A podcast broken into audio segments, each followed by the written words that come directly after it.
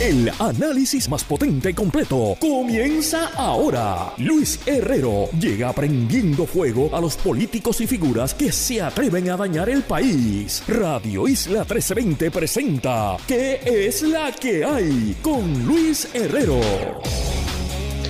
Muy buenas tardes, bienvenidos y bienvenidas a ¿Qué es la que hay con Luis Herrero por Radio Isla 1320? Hoy viernes 11 de noviembre del 2022. Estamos en vivo y en directo para todo Puerto Rico por el 1320 AM y su cadena para el mundo a través de radioisla.tv, nuestra aplicación para teléfonos Radio Isla Móvil y en facebook.com diagonal Radio Isla TV.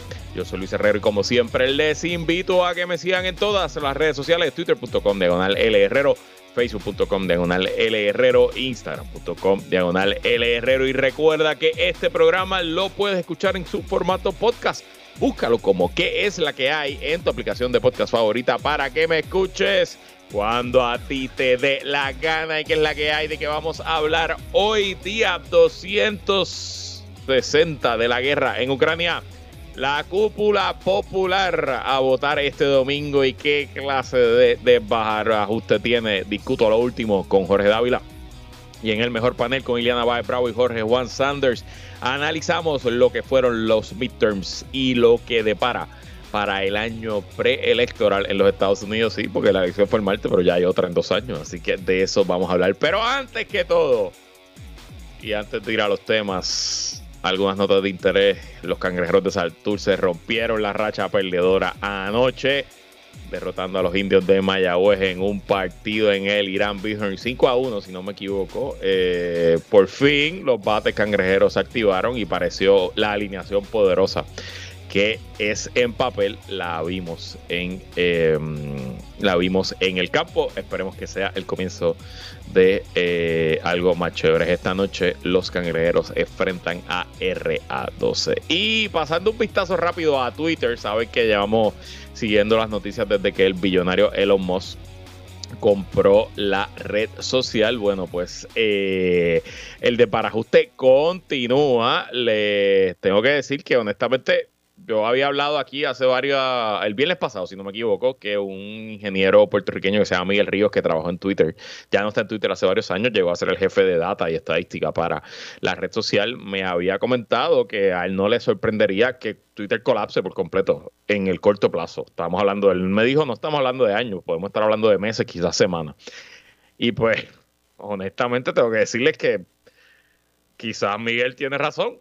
Eh, de las primeras acciones que tomó Elon Musk al llegar a, Twitter es que instauró un sistema de cobrar 8 dólares al mes para que usted tuviera una cuenta verificada. Si usted no es un usuario de Twitter, usted es una persona mucho más feliz que yo, pero si no lo es, les explico que eh, hace ya más de 10 años Twitter eh, estableció un esquema mediante cual figuras públicas eh, podían solicitar ser verificados y se le ponía un checkmark azulito al lado de su nombre. Y así usted sabía que si estaba interactuando con Barack Obama o con Donald Trump o con el New York Times o con medios en Puerto Rico, hay muchos medios en Puerto Rico, el gobernador Pedro Pierluisi, por ejemplo, pues ese check de verificado, pues tú sabías que esa cuenta estaba verificada por Twitter como que es la persona o la institución que dice ser.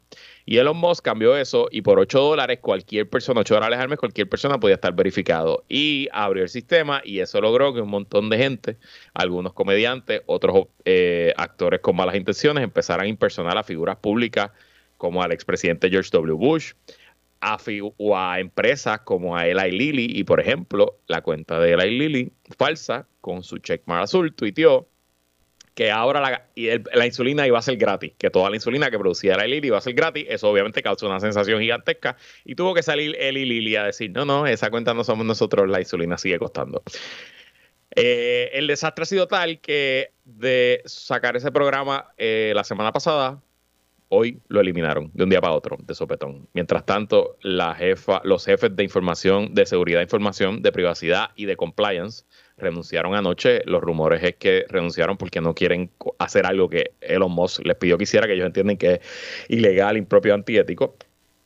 También él, eh, en una llamada ayer, una conferencia, una reunión All Hands on Deck con todos los empleados y empleadas de Twitter, eh, básicamente Elon Musk dijo que Twitter está perdiendo billones de dólares y que una quiebra no está eh, fuera del panorama. Así que increíble es un poco ver cómo un choque en tiempo real está pasando y también me parece que estamos viendo el momento en que un billonario que se creía experto en todo y genio en todo se da cuenta que manejar medios es muy diferente a construir un cohete o diseñar un carro eléctrico. Y bueno, vamos a hablar duro y tendido, largo y tendido en el mejor panel y un poquito con Jorge Dávila de los Estados Unidos, así que no quiero eh, decir mucho, pero Vamos a decirle a esta hora, 5 y 1 de la tarde de Puerto Rico, 11 de noviembre, los demócratas tienen 196 sillas en el Congreso, los republicanos tienen 211, la mayoría en el Congreso es con 218, o sea que los republicanos están a 7 sillas de lograr la mayoría, pero al igual que les dije ayer, las proyecciones son que lo más que pudieran aspirar los republicanos es a una mayoría de 5 a 7 votos en el número máximo pero incluso hay múltiples escenarios de una mayoría de tres, de dos o de un voto y todavía queda una pequeña posibilidad de que hasta los demócratas aguanten y ganen ellos con una mayoría de uno o dos votos. Así que hay que estar pendiente. En el Senado, yo les dije ayer que ya para todos los efectos pudiéramos contar con un Senado demócrata. Arizona ya oficialmente, aunque no ha sido declarado por la Associated Press, esencialmente ya todos los observadores y expertos en temas electorales han dicho que el senador John Kelly, demócrata, ganó y en Nevada, aunque el candidato republicano Laxalt está ganando por 9 mil votos, si no me equivoco hasta ahora, eh, la realidad es que los votos que faltan por cortarse son votos de áreas muy demócratas, son votos esencialmente del área de Las Vegas y los suburbios de Las Vegas, donde la candidata e incumbente senadora demócrata está ganando por más del 60% y quedan más que votos suficientes para que esa diferencia se achique y se vaya al frente Cortés Mazo. Y contrario a lo que dijo hoy aquí el presidente del Partido Republicano en Puerto Rico, que eso de ser presidente del Partido Republicano, eso ser republicano y estar en Puerto Rico es como, eh, tú sabes, un judío, un judío eh, pro Putin. Pero bueno, eh, la realidad es que él dijo aquí hoy, le dijo a Penchi, no, que el Axalt va a ganar en Nevada, los republicanos vamos a ganar en Nevada y con eso entonces vamos a ganar el Senado en Georgia el 6 de diciembre, la segunda vuelta. Mire, Ángel Cintrón, yo no sé dónde está viendo, qué está consumiendo, pero edúquese más. No, no va a ganar en Nevada. Eh, lo dije hoy, 11 de noviembre. Si me equivoco, Penchi, lo pones en tu programa y me llama la atención.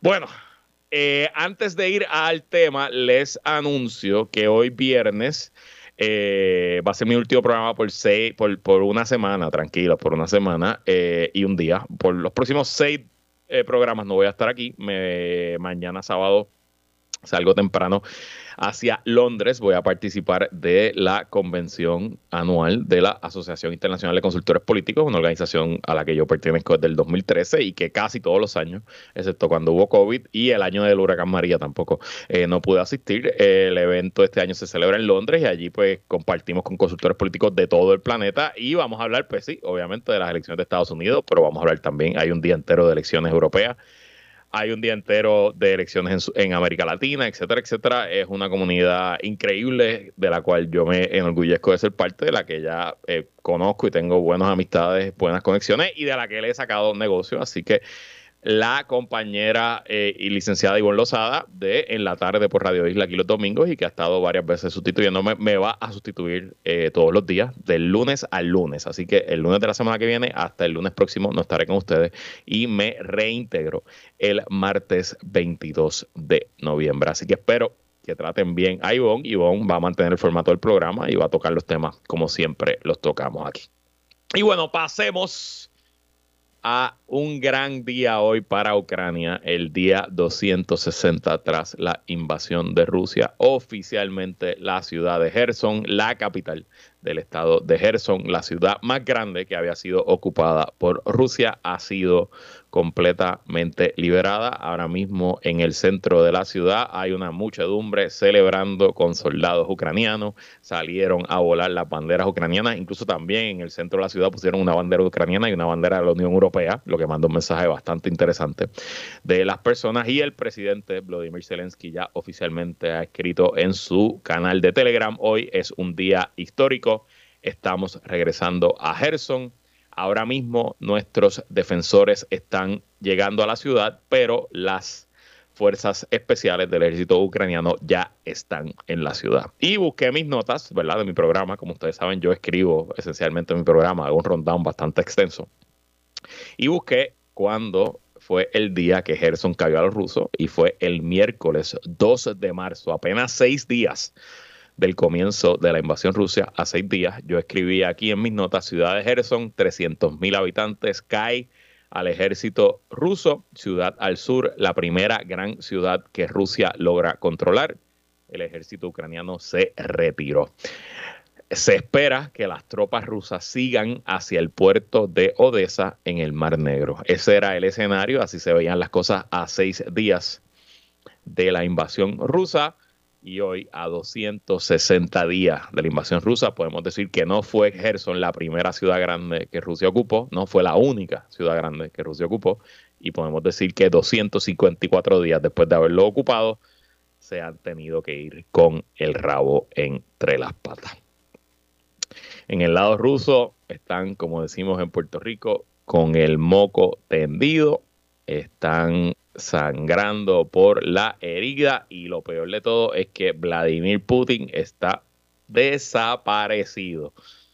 A ningún político le, le, gusta dar malas noticias, pero a un dictador menos le gusta dar malas noticias. Le tocó al ministro de Defensa ruso anunciar la retirada de Gerson. Y si vemos los medios rusos en los últimos 48 horas, a Putin lo han tenido en eventos soft, lo han tenido en actividades que nada tienen que ver con la guerra, eh, tratando quizás que el país le eche la culpa a los militares y no a su presidente por este gigantesco fracaso. ¿Cómo queda hoy la guerra, el escenario tras la toma de Gerson? Bueno, esencialmente eh, cualquier esperanza rusa de seguir su invasión y tomar la costa sur de Ucrania está terminada. Ahora Rusia está vulnerable de nuevo en cuanto a la Crimea porque pues está peleando parte importante y adicional a eso, bueno, pues Rusia se va a ver controlada, eh, va a ver difícil eh, qué puede hacer con, con, el río Dnipro, que es el río que está en la ciudad de Gerson y que divide a Ucrania esencialmente entre norte, sur y un poquito entre este y oeste. Y por el otro lado, ustedes me dirán, bueno, pero Ucrania tiene que cruzar el río si quiere seguir atacando a Rusia al otro lado del río. Y es verdad, tiene que cruzar el río, pero la diferencia es que Ucrania ya cruzó el río más al norte, en otras áreas, en el área de Kharkiv, en las áreas del Donetsk y del Luhansk. Y Ucrania tiene movimiento, quizás que puede ponerle fuerza a Rusia en una dirección de este hacia el oeste y seguir aumentando la presión. Por otro lado, uno pensaría que quizás con esto y llegada al invierno, ahora se congelan las líneas de batalla por los próximos meses durante el invierno y quizás es el momento perfecto para que comiencen unas negociaciones. Habrá que ver. Por otro lado, también existe la posibilidad de que Ucrania busque abrir un nuevo frente de batalla, ya que ha liberado sus esfuerzos ofensivos en Gerson, puede moverse hacia quizás Zaporizhia, quizás reforzar el Donbass y moverse de este a oeste, ya veremos. La realidad es que es un gran día para Ucrania, un terrible día para Rusia, un gran día para la democracia, un terrible día para el autoritarismo y me parece que la mezcla del consenso de estas victorias en tierra de parte de Ucrania con las victorias políticas de las fuerzas que apoyan Ucrania en los Estados Unidos son una combinación para que continúe el momentum y que fuercen a Rusia a negociar de una posición aún más débil de la que se encuentra ahora. Y bueno, hoy es viernes, no es jueves, pero nos toca hablar con Jorge Dávila, así que vamos a eso. ¿Qué es la que hay? Descarga política. Descarga política con Jorge Dávila. Bueno, ayer no lo pudimos tener, pero lo tenemos hoy, así que bienvenido, Jorge. ¿Y qué es la que hay? Saludos, saludos. Aquí viernes en vez de jueves, así que hoy sí que ya está el fin de semana aquí encima. Viernes y feriado, para que tú veas. Hoy estamos trabajando viernes, Oye, el Día del Veterano, ¿verdad? Y un saludo a todos esos veteranos que con mucha honra han defendido ¿verdad? la nación y la libertad y la democracia. Así que mi respeto siempre a ellos. Y yo me uno a tus palabras, se me pido disculpas por no haberle hecho al principio del programa. Sobre todo le mando un saludo muy especial a mi hermano, Jorge Luis Herrero, que es veterano eh, y marín, y a mis primos, Antonio Herrero y Ricardo Herrero, ambos veteranos. Mi primo todavía oficial es capitán del cuerpo de ingenieros y un cadete graduado de West Point. Orgullo, Herrero, la verdad, para que tú veas que eso, los herreros se las, se las traen. Ustedes se creen que aquí todos somos políticos, pero te tengo un militar ahí que mide 6'4 y que es capitán del ejército, así que tengan cuidado. Muy bien. Bueno. Muy bien. Mira, yo te, te, iba a proponer algo. Cuéntame. Llame contigo a Londres y hacemos el programa desde allá.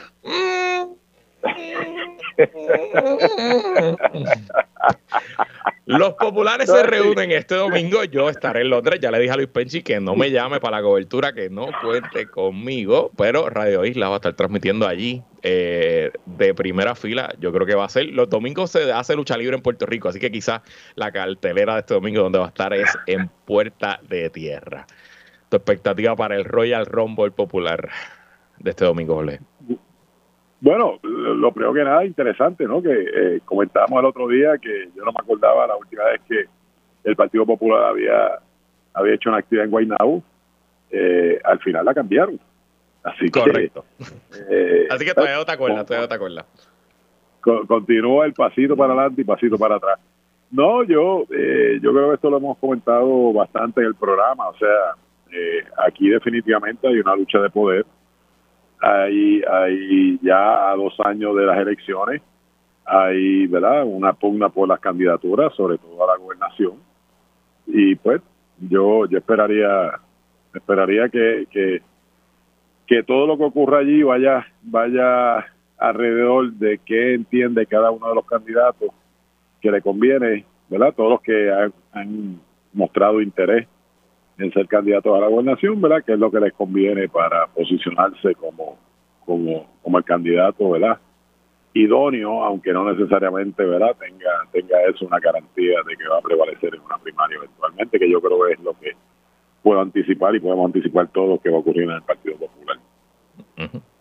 Mira, te doy alguna información de último minuto. Ok, este es el tracto como yo lo tengo en la mente, me puedo equivocar, ¿verdad? Pero esto todo comenzó con una alianza de conveniencia en una reunión de la Junta de Gobierno donde José Luis Dalmao y Tato Hernández vieron, en común acuerdo con Luis Javier Hernández de Villalba, una manera de, eh, uno, Dalmao extender su presidencia, dos, Tatito pues, eh, evitar que Jesús Manuel se convierta en presidente, y tres, eh, Luis Javier Hernández de Villalba asegurarse que el reglamento del que él trabajó pues entre en vigor y que Jesús Manuel tampoco se convierte en presidente. Y esa alianza, que no es una alianza natural, porque ellos tres no son aliados naturales, pues enfrentó una posición férrea, rápida y casi instantánea de Jesús Manuel Ortiz, de Carmen Maldonado de Morovis, de Pablo José Hernández, de Héctor Ferrer Jr., de Charlie Hernández y de esa coalición que le hizo campaña con el no duro desde el principio. Ese no, digo, está dura como dos semanas, más que llevan meses, pero ese no ha ganado mucho momentum al nivel de que se vieron forzados esta otra alianza a empezar a, presentar contrapropuestas porque sabían que él no iba a perder. Esa alianza se rompió un poco a principios de esta semana cuando salió esta propuesta del alcalde de Aguadilla que esencialmente sacaba a José Luis Dalmau porque le nombraba un presidente pro tempore que no era José Luis Dalmau, pero mantenía la estructura de un presidente pro tempore y no permitía que un candidato a la gobernación como Jesús Manuel Ortiz o Carmen Maldonado llegaran a la presidencia.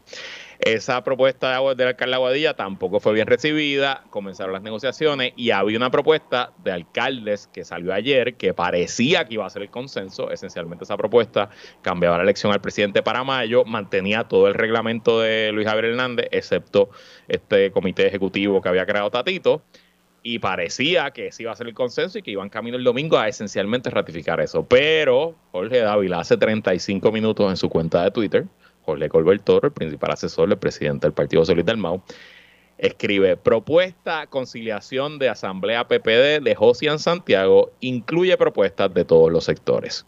Votación abierta populares el 25 de julio, Día de la Constitución, más representación de sectores en Junta de Gobierno y Comité Ejecutivo y restituir al presidente. Hashtag unidad.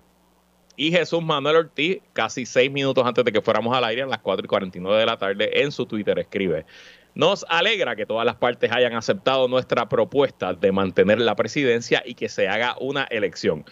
Pero hacer la misma el 25 de julio y extender el término del presidente hasta entonces es inaceptable. Diremos que no, que no y que no. Así que a treinta y pico de horas de que comience esa reunión, aquí no hay consenso. Vamos a los palos. Bueno, está, están donde estaban hace dos, tres semanas.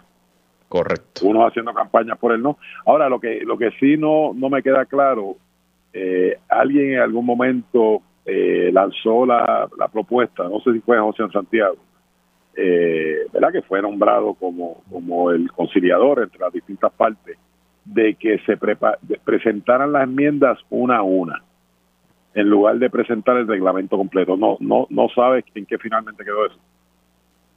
Eh, entiendo que ahora mismo no hay nada sobre la mesa, porque si el grupo que va a votar que no le va a votar que no a todo, pues no hay nada que negociar aquí, ni qué reglamento que dar. Entiendo que ahora mismo eso quedó en nada. Ok.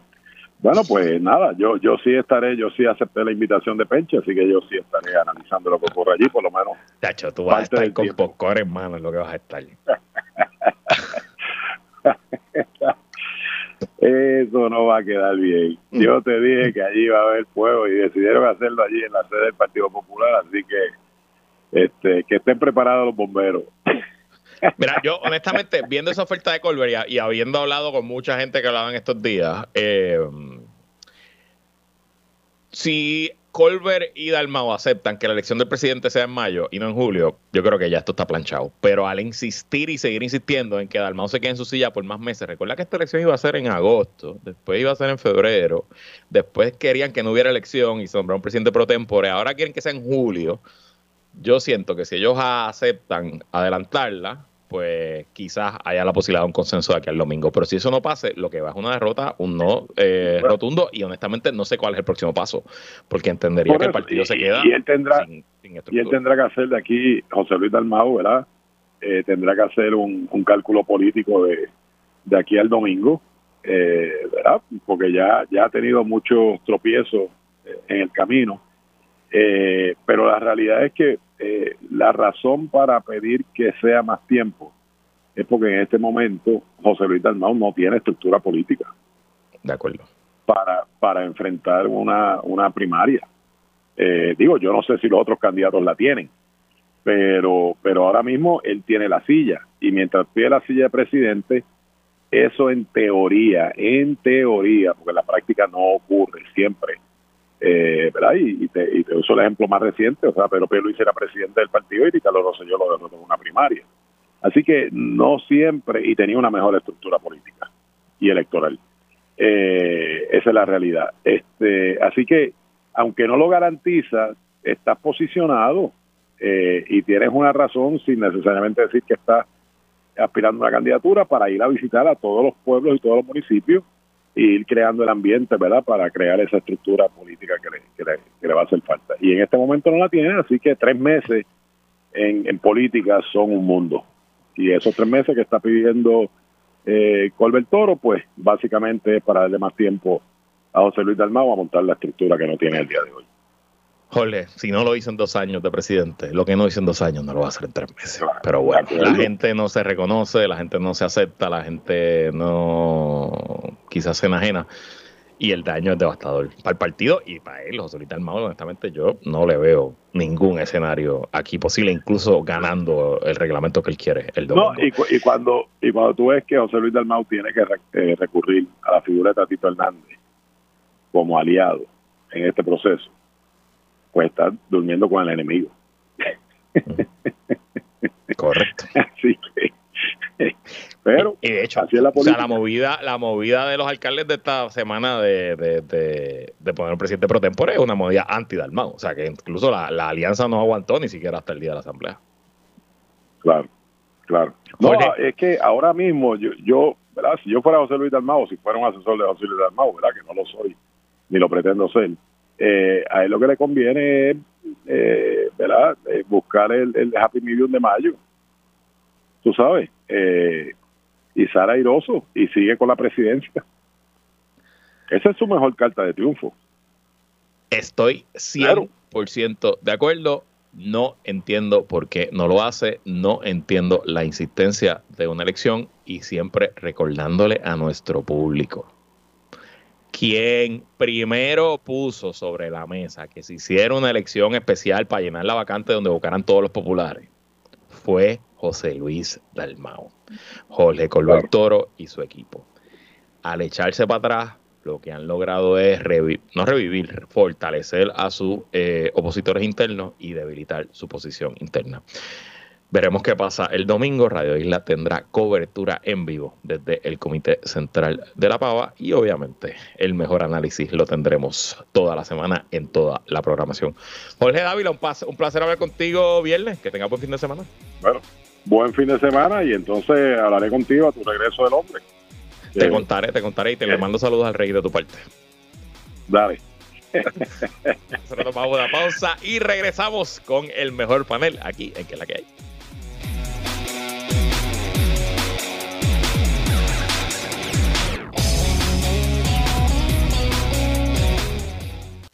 Ella es comunicadora, relacionista y experta en manejo de crisis. Él es estratega y un veterano de campañas políticas. Iliana Báez y Jorge Juan Sanders entran al mejor panel.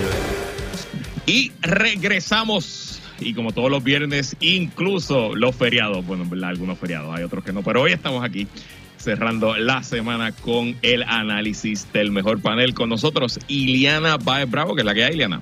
Que es la que hay, Luis. Saludos a ti y a todas las personas que nos están escuchando hoy. Este, hoy estamos en lugares interesantes todos, por eso lo dejamos para el chat de la producción. También con nosotros Jorge Juan Sanders, que es la que hay, Jorge Juan. Saludos Luis, a ti, a Iliana y a todos los que nos escuchan otro viernes. Bueno, la ola roja no llegó a esta hora. Los demócratas parecen asegurados a ganar el Senado con la victoria ya certificada de Mark Kelly en Arizona y los números que siguen entrando en Nevada. De hecho, hay una posibilidad de que la mayoría demócrata aumente de 50 a 51 si el senador Warnock logra ganar la segunda ronda de la elección en Georgia el 6 de diciembre. Mientras en la Cámara, el mejor escenario para los republicanos ahora mismo es una exigua mayoría de 5 a 7 escaños, pero todavía existen posibilidades de que la mayoría sea aún más pequeña. Se habla hasta de una mayoría de un voto. Iliana, WTF, ¿qué rayo pasó aquí? La ola, la ola que nos fue. Mira, yo creo, Luis, que, que, Biden y los demócratas lograron algo que históricamente, ¿verdad? No, no le dábamos mucha probabilidad. O sea, creo que, que esto es una victoria para el Partido Demócrata y para el presidente, y creo que así lo han expresado. Y, ¿verdad? La, la, Cámara de Representantes va, va, a ser republicana. O sea, yo no creo que, que, que y como bien señalaste, va, el, el, quizás la mayoría es, bastante, es poca, pero como quiera, pues sí, ¿verdad? Hay, van a haber dos años de que quizás pues los proyectos, ¿verdad? De más avance para la presidencia de Biden pues no pasen, no, no, se, no se pueda lograr mucho en, en, el Congreso. No obstante, creo que esto, ¿verdad? Esto, estos resultados le dan un segundo vuelo a Biden, le dan una, una, una segunda vida. Al menos, ¿verdad? sus mayores detractores o, o, los demócratas dentro del partido que estaban, ¿verdad? Presionándolo para, para que no corriera era para el 2024 o que, o que ya no era eh, pues una posibilidad para, para ellos como líder, pues se van a tener que callar, se van a tener que callar un, un rato, ¿no? Vimos como, como el presidente en efecto sí hizo la diferencia, por ejemplo, en Pensilvania. Creo que, que hubo asuntos que, aunque no es un voto de confianza 100% en Biden, pues no es un te odio y creo que, que eso es una victoria. Eh, así que eh, también vimos como en, la democracia, el asunto de la democracia y el asunto de, del aborto, pues como habíamos anticipado, fueron eh, key, ¿no? Fueron clave para los estados y, y, para que los demócratas pudieran sacar a la gente a votar de la democracia y del aborto te voy a preguntar más adelante, pero quiero saber la reacción. Jorge Juan, 72 horas más tarde del día de la elección, ¿cómo analizas estos resultados? Bueno, yo creo que tiene que ver mucho con lo que discutíamos aquí las últimas dos semanas en cuanto a la calidad de los candidatos. Eh, el presidente Trump es básicamente el arquitecto de la derrota de los republicanos en varios, por no decir muchos, por no decir casi todos o todos, los escaños que se esperaba que fácilmente los republicanos pudieran recobrar tanto en Cámara en algunos estados como en el Senado. Eh, obviamente el Senado pues tiene más proyección pública, eso nos enfocamos en los casos, por ejemplo, como el doctor Ross contra Fetterman, Herschel Walker contra el reverendo Warnock, eh, pero igualmente eh, a nivel de varios distritos congresionales que los demócratas pudieron mantener, que fuera de Florida, donde DeSantis pudo entregarle y flipear tres eh, escaños, pues muchos fueron porque el candidato que ganó la primaria republicana, que fue el que apoyó Trump, era un candidato que simplemente no era presentable en sociedad, o sea, un candidato que no va a llegar al, al 49, 50, 51% nunca de, de, de, de, que gente quiera refrendarlo con el voto. Y más allá de eso, si Carrie Lake termina perdiendo la gobernación de Arizona como se espera, mm. todos los candidatos que Trump escogió para gobernador, los ocho o nueve, todos hubiesen perdido. Y en ese sentido vemos rápidamente cómo eh, opinion makers como el New York Post, por decirlo así, llevan 48 horas donde constantemente todos los artículos son de cómo Trump tiene que darle paso a una nueva eh, camada de líderes republicanos, porque eh, como dice el americano, ¿no? The writing is on the wall. La era corta de Trump, pues ya pasó y no van a ganar con los candidatos de Trump ni con la retórica de Trump.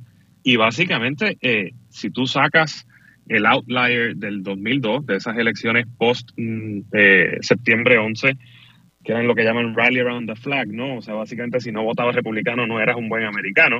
Eh, Estos son los mejores resultados para un sitting president en unos midterms en 40 años, o sea, es... Entonces, el, el, por último, estamos literalmente hoy todavía hablando de la posibilidad de que los demócratas incrementen en el Senado su mayoría, lo cual es realmente increíble, es algo que no se pensaba y, el arquitecto de eso eh, más aún que el propio presidente Biden y los demócratas y la estrategia política de los demócratas, es el presidente Trump. De hecho, sería hasta irónico que este resultado sea lo que saque finalmente a Trump de la política, incluso hasta le hace un favor a los republicanos porque le abre el camino del 2024 a otra persona que ahora todo apunta que sería un Ron de Santis, pero de hecho, de eso vamos a hablar luego de la pausa. Ahora quiero volver al tema del aborto, Iliana. En la mayoría de los exit polls apareció como el segundo tema de mayor importancia para los electores y se lograron victoria en el 100% de los referéndums que buscaban o proteger el derecho o eliminarlo en las constituciones de distintos estados. Las mujeres volvieron a salvar el mundo, Iliana. Bye, bravo. Obviamente. no, mira, creo que, que, en el asunto del aborto sí fue eh, eh, clave, el como hablábamos igual la semana pasada, el, el que los demócratas supieran enfocarse en los estados, ¿no? Que, que, que, era un asunto porque habían otros estados que pues el, el, aborto no era un asunto y estaba deflated y vimos ver los resultados más comunes, no, ¿verdad? No, no pasó across eh, los Estados Unidos. No obstante, eh, creo que, que fueron astutos, inclusive cuando estrategas del mismo partido los criticaban a los demócratas por estar demasiado tiempo hablando de aborto y por no prestarle suficiente atención a la inflación, a la economía creo que los demócratas supieron un poco coger el, el discurso y eh, atar eh, el derecho al aborto con healthcare rights, con eh, el, el, asunto de la salud universal, con cómo, ¿verdad?, la construcción de la familia, con otras cosas que, pues, y también con el right wing, con ese miedo de, de te quieren controlar. O sea, creo que los demócratas fueron astutos en ese sentido, porque como hemos hablado también, los republicanos siempre habían tenido ese tema, eh, ¿verdad? Eh, es más fácil eh, criticar algo cuando te opones de la manera en que los republicanos pues se oponían, ¿no? O sea, que, que los demócratas sí supieron hacerlo contra viento y, y contra los mismos que tenían sus estrategas políticos. Y bueno, de salvar el mundo también le voy a preguntar a Jorge Juan, la democracia, las instituciones y hasta el sistema republicano de gobierno estuvieron en la papeleta y fueron eh, gran parte de la motivación de la coalición demócrata que salió a votar, la misma que votó por Joe Biden en el 2020 a pesar de que la economía y la inflación son el tema principal y fueron en las encuestas de salida de urna. Te pregunto, Jorge Juan, ¿se acabó la era del It's the Economic Stupid de la política electoral? Pues yo creo que siempre fue un error usar ese término como algo que aplicaba a todas las elecciones posteriores a la elección de, Clinton y Bush en el 92. Eh, todas las elecciones tienen sus peculiaridades en términos de los temas que, la gente pues, pues, pues, lleva ¿verdad? A, la, a la caseta al momento de votar, pero en este caso, lo que pasó el 6 de enero eh, es algo que, se quedó impregnado en la memoria colectiva. Así es. Y es algo de tanta importancia, por más que los republicanos posterior al evento, porque tenemos que acordarnos que durante el evento, pues todos ¿verdad? actuaron como personas normales. Posteriormente, cuando trataron de, minimizarlo y de hacerlo ver, al contrario, como que los demócratas estaban haciendo mal en llamarle eh, lo que fue, que fue tratar de, derrumbar la democracia y una toma del Congreso, pues eso se le quedó impregnado a mucha gente y eso vale. Entonces, eso de la mano con lo que hablamos ahorita de la calidad de candidato, eh, si tú vienes a ver la mayoría eh, de los candidatos que abiertamente decían que no iban a aceptar los resultados si no eran, o sea, si no lo ponían ellos ganando, que no iban a aceptar cualquier resultado que no tuviera el presidente Trump eh, posteriormente en una elección como el ganador. Eh, como el, el candidato a secretario de Estado de, Arizona, por ejemplo, pues está en camino a perder. Eh, y en ese sentido, pues igual tampoco fue cierto esa narrativa que trataron de pintar en, en, en, el lado republicano, en sitios como en Fox News, de que también todo era economía y crimen. O sea, el mismo crimen terminó encuestando entre, quiero que 15 a 19% en la mayoría de los estados como tema.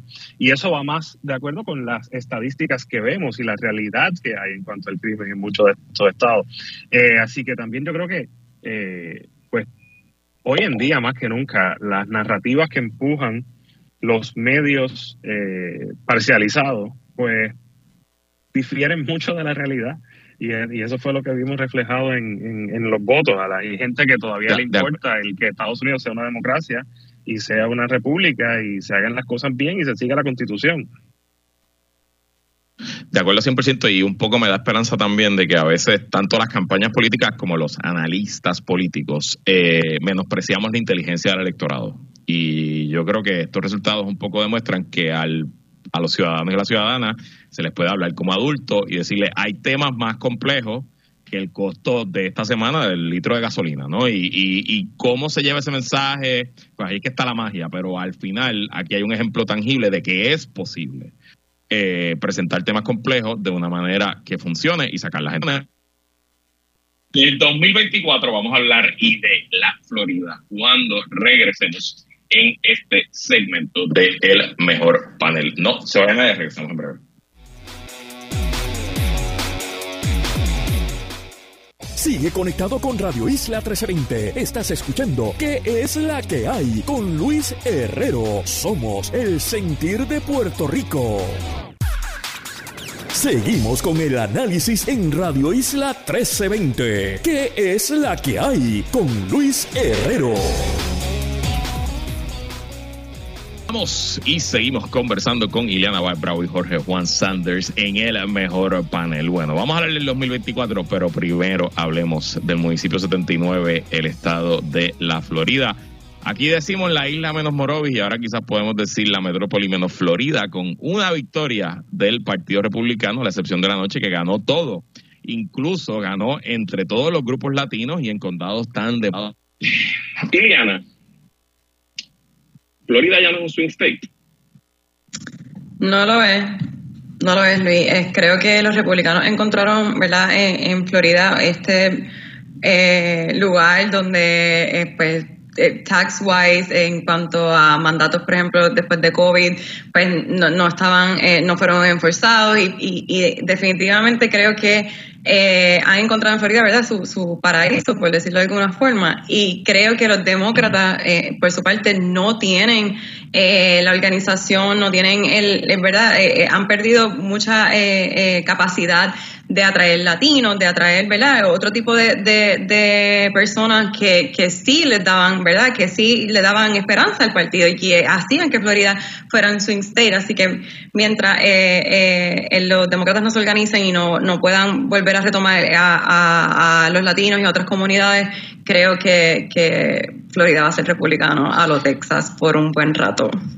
Y te pregunto, Jorge Juan, esto de los latinos, ¿estamos hablando de un fenómeno particular de Ron DeSantis y las condiciones políticas de la Florida o aquí hay una tendencia en todo el país? Eh, no, no hay una tendencia en todo el país en cuanto a latinos en general. Es que esa, ese es parte del problema y es la diferencia entre latinos, ¿no? Al analista político americano le encanta usar el término latino, el término latinex, que los latinos no usan, eh, para describirlos a todos como si fueran eh, todo un solo tipo de elector. Y yo creo que eh, nada más entre la diferencia entre el elector puertorriqueño, el elector cubano y venezolano y el elector mexicano, pues tienes tres grupos que están los tres motivados por diferentes, muy diferentes razones al momento de ir a votar, eh, unos más económicos, otros más eh, de inmigración y otros más temas de, de, acuerdo a, los países donde ellos vinieron, ¿no? Entiéndase Venezuela, Cuba. Pues eh, no puedes agruparlos. Entonces, cuando encuestan en Estados Unidos y cuando publican estudios, etcétera, y usan el término latino nada más, pues se ve una una tendencia, pero no es, no es global. Entonces, en cuanto a Florida, es completamente el voto eh, venezolano eh, masivamente detrás de Ron DeSantis y sí ha tenido unos adelantos grandísimos en el voto puertorriqueño y el voto de, de otros países, que en Florida hay muchísimo voto eh, mexicano y muchísimo voto influenciado de personas que han emigrado de, de Centroamérica. Eh, pero definitivamente el, el, el, el, arraigo que ha logrado el Partido Republicano en Florida llegó para quedarse. O sea, pensar que en las próximas elecciones se pueda virar, pues yo creo que no hay tiempo. Creo que los demócratas tienen que enfocarse más en sitios que pueden, que habían flipeado, que pueden perder, como Nevada, que se está yendo completamente republicano, pero se puede salvar todavía. Eh, y Florida básicamente es una causa perdida los próximos cuatro o seis años para los demócratas. Eh, estoy 100% de acuerdo con ustedes. Me parece que Florida eh, ya debe considerarse como un estado rojo con ciertas oportunidades, ¿verdad? Y no necesariamente abandonarlo. Ya hay casos, Biden es presidente sin ganar Florida, no necesitaría Florida en el 2024. Eh, ahora le toca a Ron DeSantis demostrar que su receta, su fórmula, tiene apil a nivel nacional, ¿no? Eh, y una cosa bien importante que, que lo dije desde el, el miércoles y lo quiero repetir hoy nadie te, no descontemos también que la gente piensa que el tipo es un buen gobernador y para para, para esa posición, si la gente piensa que es un buen gobernador, y hay, hay, hay ejemplos en toda la historia americana de gobernadores republicanos en Massachusetts, por ejemplo, de gobernadores demócratas en el sur.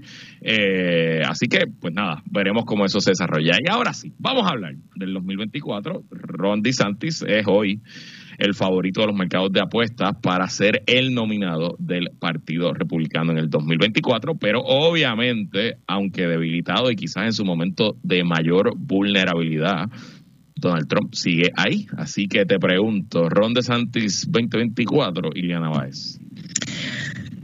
Yo no pensé decir esto, pero eh, Ron DeSantis parece ser la, la, la apuesta más sensata ¿no? Eh, para los republicanos en el 2024.